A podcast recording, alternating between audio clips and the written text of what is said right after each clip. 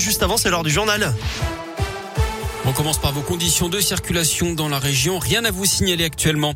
À la une amélioration de la situation sanitaire en France, le président du conseil scientifique se dit assez optimiste ce matin dans le journal Le Monde. D'après Jean-François Delfrécy, on n'aura plus besoin du pass sanitaire dans certains lieux à partir du 15 novembre. D'ailleurs, la liste des départements qui tombent le masque à l'école continue de s'allonger. 12 nouveaux départements seront concernés à partir de lundi prochain, notamment l'Ain et la Drôme dans la région. Il y en a 79 désormais au total, mais pas encore le Rhône ou l'Ardèche. En revanche, les enfants doivent remettre le masque en Après une nouvelle hausse du nombre de cas de Covid ces derniers jours. À l'étranger, on n'en sait plus sur l'attaque d'hier soir en Norvège. Un homme a tué cinq personnes avec un arc et des flèches près d'Oslo, la capitale. D'après la police locale, le suspect serait un Danois de 37 ans. Il serait converti à l'islam et soupçonné de radicalisation.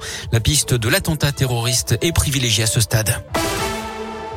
Un plan à 250 millions d'euros pour encourager la pratique sportive en vue des JO 2024 à Paris. Emmanuel Macron va annoncer aujourd'hui la construction de 5000 équipements partout en France.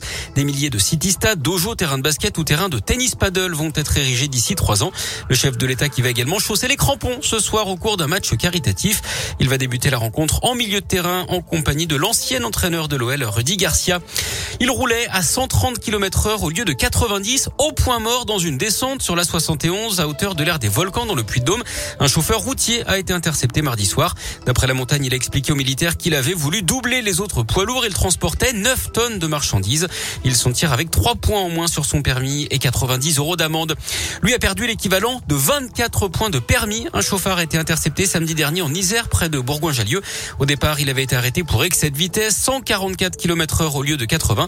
Mais d'après le Dauphiné libéré, le chauffeur était également positif aux stupéfiants et à l'alcool alors qu'il était en récidive.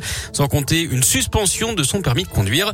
Au total, 24 points qui doivent lui être théoriquement retirés. Le conducteur a été condamné à un an de prison, dont six mois avec sursis et mis à l'épreuve pendant deux ans. Son permis est annulé. Il ne pourra plus conduire pendant au moins six mois. Il devra également équiper son prochain véhicule d'un éthylotest anti-démarrage. Ils avaient volé près de 90 ordinateurs de bord dans des voitures de la Loire et du Rhône. Quatre individus de 18 à 24 ans étaient jugés hier devant le tribunal correctionnel de Saint-Etienne. Des faits commis en août dernier. Les prévenus étaient également accusés de revendre ces consoles entre 35 et 40 euros l'unité avec un préjudice estimé au total à plus d'un million d'euros. D'après le progrès, au moins une centaine de victimes ont été recensées. Une cinquantaine se sont constituées partie civile. Parmi les prévenus, le plus âgé a écopé d'un an de prison avec sursis. Pour les autres, deux ans d'emprisonnement, dont un enferme.